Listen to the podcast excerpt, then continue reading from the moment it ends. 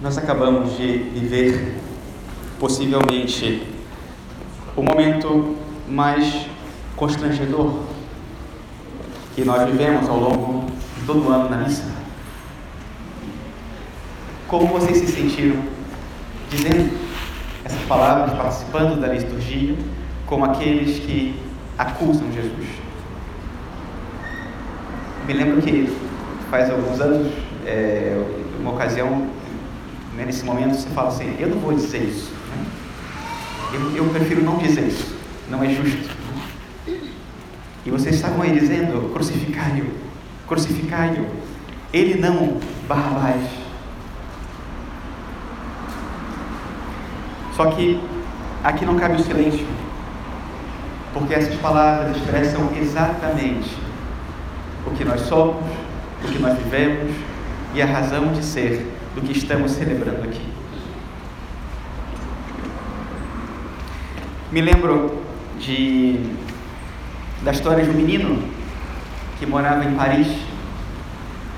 Não sei se ele tinha 10 anos, 12 anos. Quantos anos você tem? Nove. Ele tinha 9 anos. E aí, ele estava brincando lá na catedral fazendo bagunça. E uma das brincadeiras que os meninos faziam era que se confessavam de brincadeira com o padre. E depois ficavam, né, um dizendo para o outro qual era a penitência que o padre tinha falado. Eles não eram meninos maus, eram meninos travessos. E em algum momento o padre disse para esse menino que tinha 9 anos, mas ele podia ter 12, ele podia ter 80, ele podia ter. A penitência era: você vai descer até a capela que está lá embaixo e vai dizer para Jesus, que está no crucifixo naquela capela, dez vezes: Você morreu por mim e eu não vou fazer nada por você. Essa era a penitência dele. Ah, fácil. Ele desceu, foi lá no crucifixo e disse: Jesus, você morreu por mim, eu não vou fazer nada por você. Você morreu por mim, eu não vou fazer nada por você. Você morreu por mim, eu não vou fazer nada por você. E já foi perdendo as forças e chegou um momento em que ele não conseguia mais dizer isso. Esse foi o momento da sua conversão. Esse menino depois chegou a ser o arcebispo de Paris. E isso para dizer que entre a glória e a derrota, às vezes há muito pouco. E esse muito pouco pode ser simplesmente uma experiência com Cristo. E uma experiência que pode ter o sabor do domingo de Ramos, uma experiência misteriosa, difícil de entender. É muito difícil de entender como que 20 minutos atrás nós estávamos bem ali, na frente da recepção, com os nossos ramos, aclamando Jesus como rei e caminhando como ele, e chegando aqui, deixando os nossos ramos, acompanhamos o Evangelho, respondendo como aquelas pessoas naquele julgamento, dizendo crucificam. Exatamente como é a nossa vida. Exatamente o que nós vivemos todos os dias, de algum modo, querendo proclamar Jesus como Rei, mas muitas vezes condenando o nosso pecado. Essa é a nossa vida. E essa liturgia nos ajuda a ter presente que isso é assim. E o que nós queremos ser, o que nós não queremos ser. E por isso, continuamos vindo uma e outra vez, pedindo ao Senhor esse milagre milagre da nossa redenção. Que aconteça na nossa vida o que estamos de fato celebrando a vitória de Cristo. Poderíamos dizer que em Cristo tudo é por minha causa. Tudo. O domingo de Ramos e a cruz. Tudo é por minha causa. Cristo Rei e Cristo crucificado. E em mim, tudo o que não for por causa de Cristo será causa de sofrimento para Ele. Tudo o que em mim não for por causa de Cristo ser a causa de sofrimento para ele, para mim e para o próximo. Não existe um ato indiferente. O que existe é fazer as coisas por Cristo ou não fazer as coisas por Cristo. Não existe um termo médio. E em mim, tudo o que não for por causa de Cristo é o meu egoísmo, é o meu orgulho. Não, às vezes, o grande egoísmo. Gente, todo mundo aqui é bom, eu acho. Todo mundo aqui sai de casa para fazer coisas boas. Eu acho que vocês amam seus filhos, que vocês. E tem seus problemas. E muitas vezes fazem as coisas não necessariamente pelas melhores razões. Quantas vezes eu chamo a atenção do meu filho, a quem amo, não porque quero fazê-lo melhor, mas porque me incomoda o que ele está fazendo. Egoísmo. Orgulho.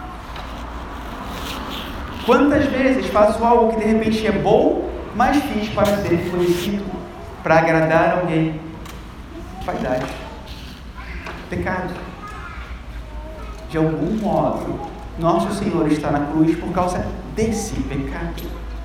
Também desse pecado. Não é grave? Não, não é grave. Não é tão grave, mas ele não merecia.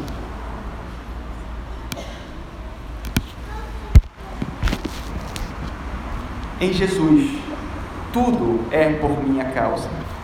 A cruz é por minha causa, como consequência dos meus pecados. Às vezes, nós nos perguntamos se Deus nos castiga. Às vezes, tem pessoas que sofrem muito e perguntam: Deus castiga? Olha, eu poderia, até poderia dizer: Eu não sei se Deus castiga, mas o que eu sei é que no lugar de nos culpar por nossos pecados, Ele os assumiu e morreu na cruz por eles.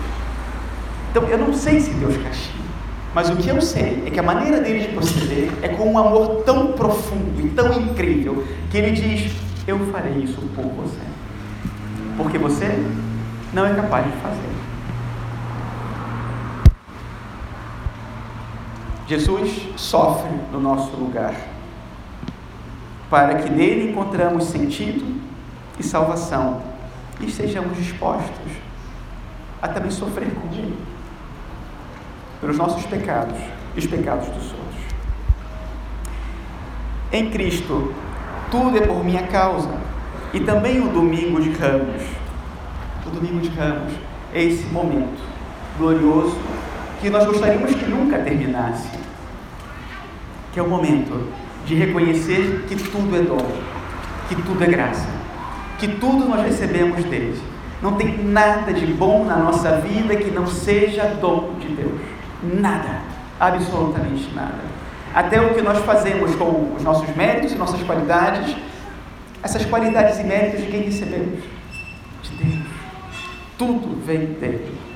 E por isso, no domingo de Ramos, lembramos aquelas virtudes com as quais devemos fazer todas as coisas. A humildade, reconhecendo que nada é nosso, nenhum mérito é nosso. A gratidão, tudo procede dele. A confiança, ele nunca nos abandona. E por isso o Domingo de Ramos também recorda que tudo consiste em reconhecer, em agradecer, em retribuir e em distribuir. E entender quanto Deus me ama. Estender o manto quando Jesus passa significa colocar os nossos dons a serviço. Agora que Jesus passou, nós aclamamos né, com as palmas, mas poderíamos também fazer essa reflexão. O que eu coloquei para Jesus passar? Qual foi o dom que eu coloquei? O que eu recebi e ofereci quando o Senhor passou para dizer: Senhor, eu quero te dar esta alegria. Não o sofrimento, esta alegria. Isso eu recebi de ti e é para ti. Está aqui, Senhor. Nós temos muito mais dons e defeitos e temos seguramente muito mais alegrias ao Senhor que oferecer do que sofrimentos. Pense agora, em um minuto de silêncio, qual é a alegria que nesse momento estamos oferecendo ao Senhor para dizer a Ele: Senhor, esse é só o começo.